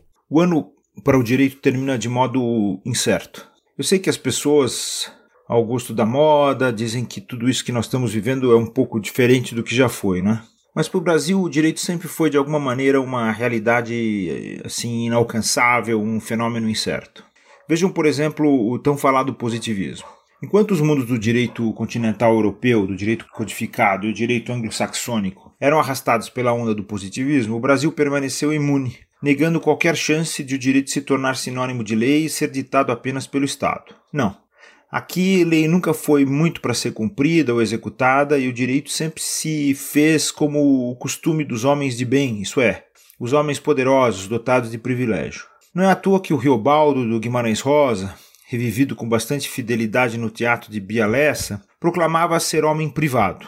Ele não era nem público, no sentido dos coronéis, dos superiores, dos políticos e outros chefes, nem público como os inferiores, que se ligam e se submetem àqueles outros, dependentes e subalternos deles. Privado do poder, privado de aliança, sem mandar, mas homem em busca de si mesmo, homem cujo direito se resume a participar apenas dessa jornada individual que é mais metafísica e menos política, o Reobaldo dizia que ele não se confundia com aqueles homens públicos. Porque para mandar e obedecer é preciso fazer pactos, talvez mesmo demoníacos, se é que o diabo existe, não é? De mando e obediência, domínio e submissão. Se o Brasil é essa terra em que os direitos não se entendem no social, na política, mas são apenas privados, então nosso direito permanece incerto, como foi o do ano passado.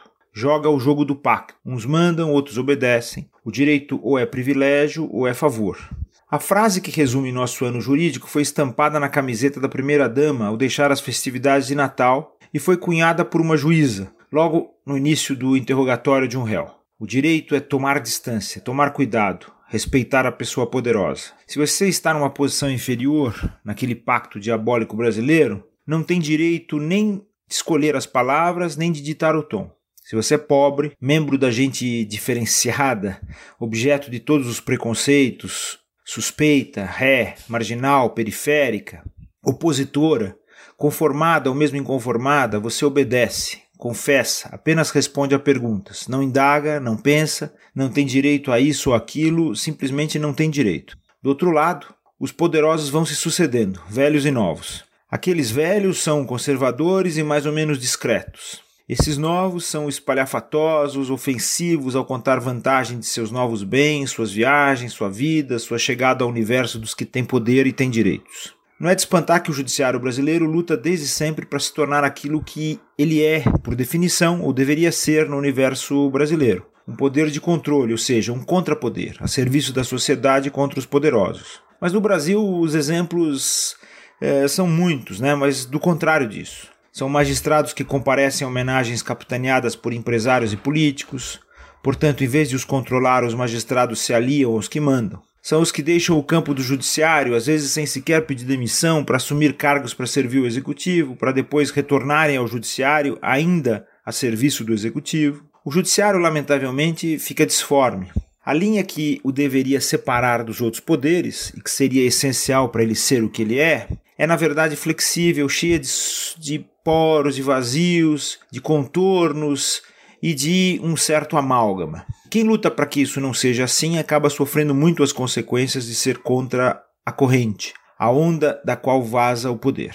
Disso decorre também o fato de o judiciário não ser representado como uma unidade. Ele não é uma unidade. As regras são maleáveis e precisam de emissores também plásticos. Por exemplo, o Supremo Cada cabeça é uma sentença, segundo critérios que são difíceis de entender e de explicar aos homens privados, esses seres isolados que buscam uma coerência em si e no mundo.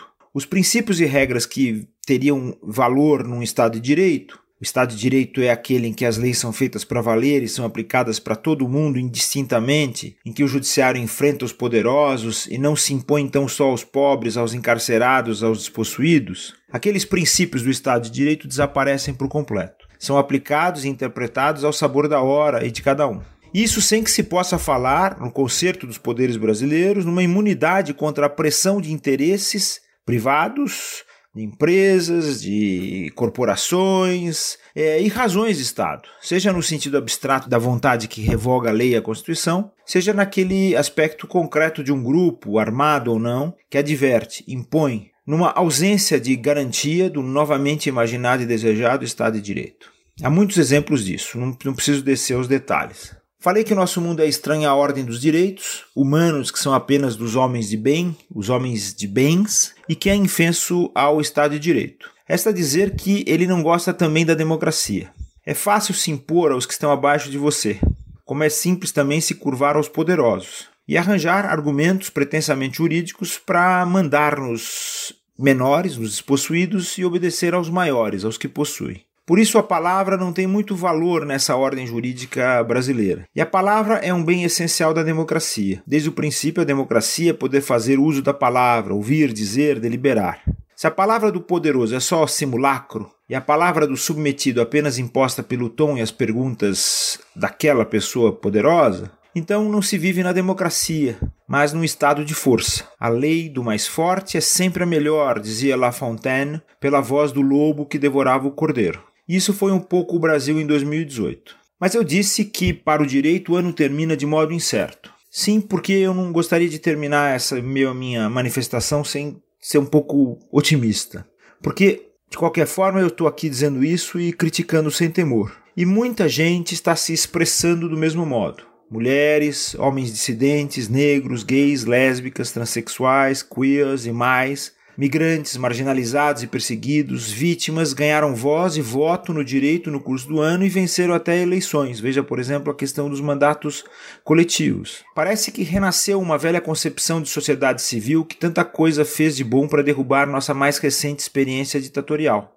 Há novas e velhas entidades da sociedade civil que estão aparecendo E o direito encontrou nessas entidades é, ou reencontrou parceiros, parceiras. E está não apenas falando, mas fazendo falar. Há novas entidades de direitos humanos nascendo e ganhando força. Há profissionais de Estado que resolveram ouvir os desígnios de um direito contra o poder. Existem as entidades internacionais, como a Comissão e a Corte Interamericana de Direitos Humanos, que condenaram o Brasil pelo desprezo dos, pelos crimes da ditadura, pela violência contra indígenas, que esperam a devolução de suas propriedades materiais e imateriais, e que também estiveram no Brasil esse ano cobrando atenção aos direitos compromissados nos tratados internacionais e na Constituição. Enfim, para continuar a usar a imagem do La Fontaine, na corrente de águas, só que impuras do mundo em que vivemos, há também novas águas que buscam transformar o mundo dos que mandam e obedecem num sertão mais nobre, de humanos que têm direito e podem conquistar e assenhorear-se de sua existência. As pessoas poderosas acham que podem levar o direito do jeito tradicional, autoritário e ameaçador. Mas aquelas que ainda não têm poder estão dispostas a enfrentar esse autoritarismo e essas ameaças. Enfim, quem deve ter a palavra e dar o tom é a sociedade. É isso, gente. Então que venha 2019. A gente acredita que o cenário de desinformação em escala industrial impõe mais do que nunca, a importância de jornalismo de qualidade e independente. Que o clima de polarização demanda jornalismo compassivo, não violento, preocupado em dar contextos, averiguar fatos e construir pontes, para não exaurir a nossa capacidade de absorver e processar a realidade. Acreditamos que existe espaço para curiosidade em tempos de trincheiras bem delimitadas, que precisamos de coragem de nos colocar no lugar vulnerável, de assumir o não saber de não ter as respostas definitivas e únicas, para assim poder escutar. Acreditamos que existe audiência para conversas profundas e complexas, que existe público disposto a se entregar ao sacrifício de consumir conteúdo que incomoda, questiona, tira da zona de conforto, quando isso é feito com respeito e responsabilidade. E é a nossa missão produzir esse conteúdo, jornalismo de peito aberto. Vamos juntos para mais um ano, para entender, para fazer sentido, para aceitar, para se posicionar, para aprender, para crescer, mais preocupados em construir pontes do que provar pontos, juntos. Bora, galera! Feliz Ano Novo! Fala que te escuto.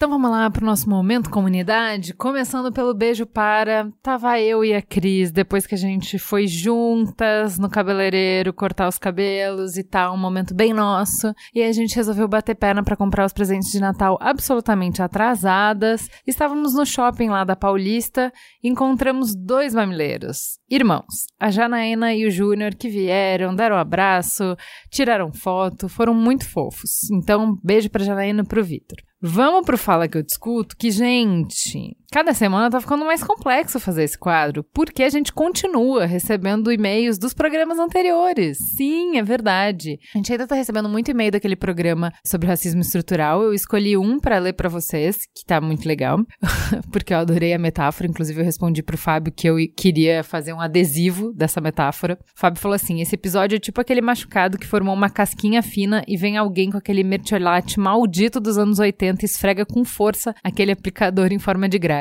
Quem é desse tempo lembra, né? Entende o que ele tá falando. A ideia não sou racista é essa casquinha fina e frágil. E, obviamente, vocês estão com o mertiolate na mão. Mamileiros que são ilustradores, por favor, façam aparecer na minha caixa de e-mail essa ilustração maravilhosa, né? Aí ele segue dizendo: Eu gostaria apenas de compartilhar uma informação com vocês. No ano passado, foi publicado pelo New York Times uma pesquisa bastante ampla que rolou nos Estados Unidos, com a participação de gente de Harvard, Stanford e Departamento do Censo dos Estados Unidos, que mostrou que homens ricos negros têm mais chances de empobrecer do que homens ricos brancos, mesmo que tenham partido de condições de vida semelhantes desde a infância. Aí a Folha noticiou a, a pesquisa e chegou a mais algumas conclusões. Procurem lá para saber. O resultado dessa pesquisa demole ainda mais essa ideia liberal de meritocracia, porque mesmo em condições econômicas iguais, o negro sai ou fica em desvantagem sempre. Eu que já fui contra a cota sob o argumento de que a luta deveria ser por um sistema educacional mais justo e eficiente, tomei um justo tapa na cara. Maravilhoso. A Wayne falou sobre o episódio do Liberte Seu Corpo, que a gente também tá recebendo muito, muito, muito e-mail desse episódio ainda. As pessoas realmente ficaram muito tocadas. Queria falar para vocês que estão mandando e-mails pra gente, ou mesmo retornos no Instagram ou no Twitter. A gente tá passando para as meninas que participaram do programa, tá? Então a Wayne tá representando então alguns desses e-mails que a gente recebeu essa semana. Ela tem 41 anos, ela disse assim, eu vou dar uma parte só do que ela falou, tá? O finalzinho do programa sobre aceitar o corpo me pegou em cheio. A fala da Cris me deixou reflexiva quando ela disse de ver o seu corpo como marca da sua história e como amá-lo aceitá-lo, principalmente agora que ele já mostra várias marcas. Pensei como tá difícil amar esse corpo que dói uma parte significativa do meu dia, que cada ano só acumula doenças e, entre aspas, condições para lidar. E vi que eu não amava e nem aceitava meu corpo, porque tá difícil, né? Mas quando comecei a analisar sobre as marcas da minha história nele, vi que ele até aguentou coisa pra caramba. E como eu maltratei e exigi dele, coitado. De bebedeiras homéricas a jogos com lesões, pratiquei esportes por vários anos e perdi a conta de quantas vezes joguei basquete com alguma parte do corpo machucada ou torcida. Passou anos sem ter nada que me derrubava. Eu era que menos ficava doente, nem gripe eu tinha. Esse corpo foi guerreiro sem reclamar durante pouco mais de 30 anos. E agora mostra os seus limites. E tá foda aceitar esses limites. Sempre tento passar um pouco além da linha. Ainda tenho aquela primeira ideia de no pain no gain e que guerreiros não choram. Mas aí, quando eu faço isso, ele me deixa de castigo por alguns dias olhando para o teto, e a única coisa que eu posso fazer é pensar na vida. E como eu fugi disso por muitos anos. Agora eu preciso ser realista e aceitar que existem sim limites e que isso é bom. Que eu preciso amar e cuidar desse corpo porque de alguma forma fui eu que trouxe todas essas limitações para ele e que foi ele que trouxe tudo isso para mim. Meu presente de Natal comigo mesmo é cuidar e amar mais do meu corpo, porque pretendo que ele ainda tenha muito que viver comigo e quero que ele também aproveite a viagem daqui para frente. Gente, que e-mail é esse? Fiquei muito cachorro reflexivo com esse e-mail, pensando que eu também esse ano abusei pra caramba do meu corpo e ele me levou para tudo que eu quis fazer. Então eu não tive nenhum limite e meu corpo aguentou tudo isso e tenho muita gratidão por isso. Mas fiquei pensando que ele merece de mais carinho, mais cuidado em 2019, né? Então já tô aqui, publicamente fazendo esse compromisso de ser menos doida esse ano. Vamos entrar então nos retornos do programa de perdão. O Anderson Frazão disse: Meu Deus do céu, que podcast é esse, tias? Vocês são uma caixa de presentes maravilhosa. Cada nova edição é um cafuné na gente. A minha vontade é viralizar o Mamilos com todo o universo. Esses colinhos que vocês dão, ai, ai, ai. Pode viralizar? Pode, pode muito, gente compartilha com todo mundo. E você sabe, não basta só falar para ouvir. Você tem que ir lá ensinar como. Você tem que baixar no celular da criatura, tem que assinar o feed. Vai lá, faz direito. A Zoe já disse: o Mamilos é minha religião. Eu preciso pregar a palavra desse episódio aqui, que tá falando sobre o perdão. Sério, um dos melhores presentes de Natal. Obrigada. É pra louvar de pé, não é, gente? A Dani Castite disse: Minha mãe nunca contou o porquê de familiares viverem em pé de guerra e incentivou a nossa relação com os dois lados da família. Hoje, adulta, eu sei os motivos e agradeço a minha mãe. A herança do não perdão que a Ana falou não teve aqui. Isso é incrível, não é? E a gente quer agradecer muito a Ilustralu, que fez uma ilustração resumo do último programa sensacional. Ela postou assim, ó. O Mamilos 176 foi um dos maiores abraços que eu recebi desde que comecei a ouvir o podcast. E como eu sei que muita gente ainda não tem paciência ou concentração para ouvir duas horas de programa, tá aí, toma um resumão. E agradeceu para nós duas. Lu, muito obrigada. A gente que agradece. A gente retweetou isso e um monte de gente já se beneficiou desse resumão. Muito obrigada. É muito legal quando vocês criam conteúdos a partir do Mamilos. A gente fica muito orgulhosa, muito feliz, muito agradecida. Vamos para os e-mails. A Karine disse: Na noite anterior desse episódio ao ar, estava numa bad sem tamanho, me sentindo sozinha. Sempre fui uma pessoa com poucos amigos, um pouco tímida, e eu estava triste porque esse ano não tinha sido convidada para nenhuma confraternização.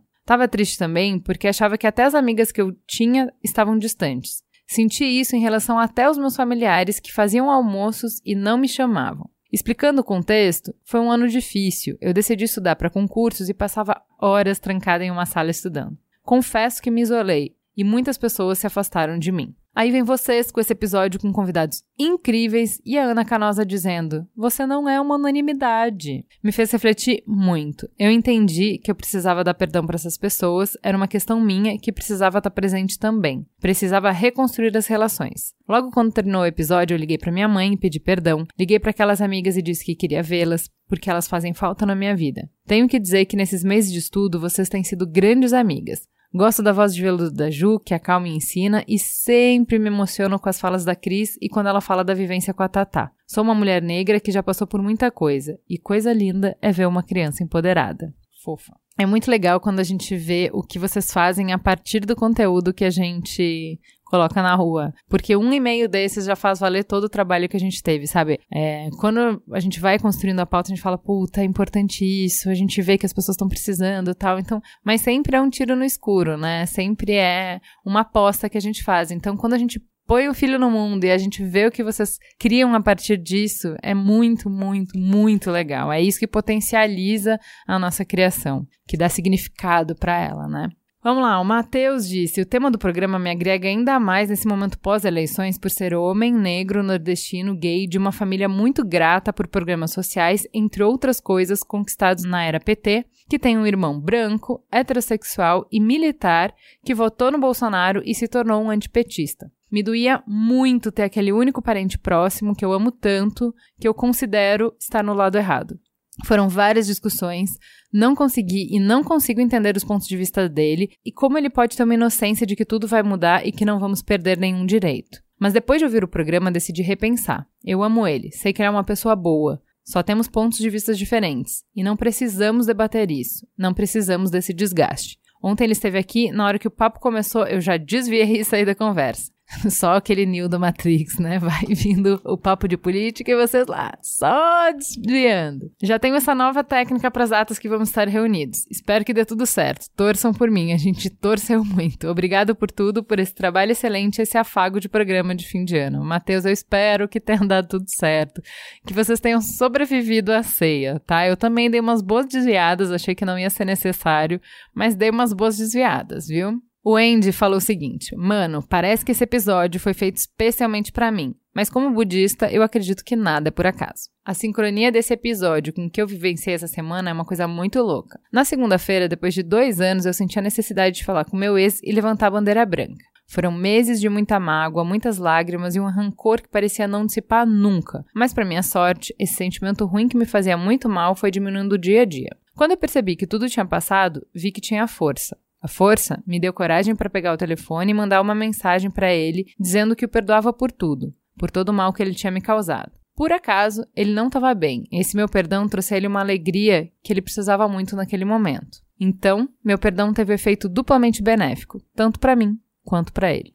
Olha aí, né, gente? Deixa fluir. Por fim, a Mari mandou um e-mail gigantesco, super legal, com várias reflexões. Eu vou trazer alguns pontinhos para vocês. Eu achei bem interessante. Foram reflexões que ela fez juntando esse episódio e um capítulo do livro Mulheres que Andam com os Lobos, que a gente já falou por aqui algumas vezes. É o capítulo que fala sobre raiva e perdão. Perdoar não é e não precisa ser sempre um padrão. O perdão pode sim ser dado em porcentagens. Perdoar 10% e não querer contato com a pessoa nunca mais. Perdoar 50% e impor limites à relação. Perdoar 75% e somente não se deixar esquecer do ocorrido. Ou então, perdoar 90% e retomar de onde se parou ou até perdoar tão perdoado, tão 100%, que aquilo gerou em você um conforto de não precisar lidar diretamente com a pessoa, porque foi resultado de um trabalho introspectivo. Enfim, perdoar é compreender que a situação que te deixou enfurecido causou uma destruição da qual você não é capaz de lidar porque incomoda, machuca, afasta. Perdoar não é dizer ok, tudo bem para a pessoa que causou tal dano em você, mas sim admitir que você não pode ou não quer lidar com o resultado que aquela situação gera em você. É olhar para a situação de uma perspectiva diferente, compreender qual foi o seu papel e a sua culpa naquele rolê todo. É permitir aprender com a sua raiva para poder transformá-la e dispersá-la, para que a sua energia possa ser usada em outras áreas. E acredite, isso não acontece quando você demanda tempo e energia culpabilizando alguém ou você mesmo. Então, perdoar não é deixar brecha para que repitam um erro com você, mas sim tratar a raiva e cuidar dela, liberando aquilo que aprende pelo ato do perdão, não passando a responsabilidade de se curar adiante, mas utilizando uma fúria acertada, que impõe limites sem deixar rastros de mágoas e culpabilizações desnecessárias. É convidar a sua raiva para ajudar a agir com coesão, delimitando o que é certo, sem que isso deixe feridas em você. É lidar com a situação entre você e você mesmo. E quando tiver a participação de terceiros, a reação do mesmo não interferir na forma com que você vai se sentir, justamente porque o perdão já rolou. Quando você disse eu te perdoo para si mesmo. E cá entre nós, se todo mundo lidasse primeiro consigo mesmo, não sobraria tempo para apontar dedos, interferir na vida do outro e brigar por motivos tão pequenos diante da imensidão da vida. Por hoje, agradeço o espaço para o desabafo, para a divulgação da opinião e pelo incentivo ao perdão. Vocês foram e são necessárias. Obrigado por tanto. Ai, que fofura, não é? A gente ama quando vocês expandem o universo da conversa, trazem novas referências, fazem novas reflexões, enxergam de outras maneiras. É muito legal, a gente cresce junto com vocês e o programa nunca termina quando a gente dá o stop. É isso, galera. Muito obrigada por estarem com a gente durante esse ano.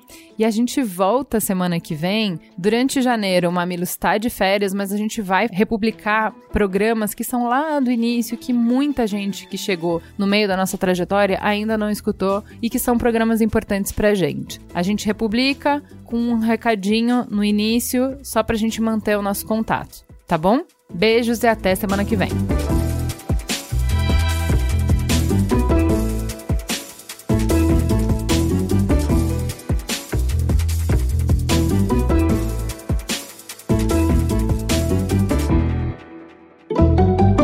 Mamilos. Jornalismo de peito aberto. O Mamilos é feito por uma equipe maravilhosa. Na produção, Maíra Teixeira. Na pauta, Jaqueline Costa e muitos pauteiros voluntários. Vídeo e fotos, Jéssica Modono. Publicação, Pedro Estraza. E a capa, o artista incrível, maravilhoso, lindo e cheiroso, Zé Cabral.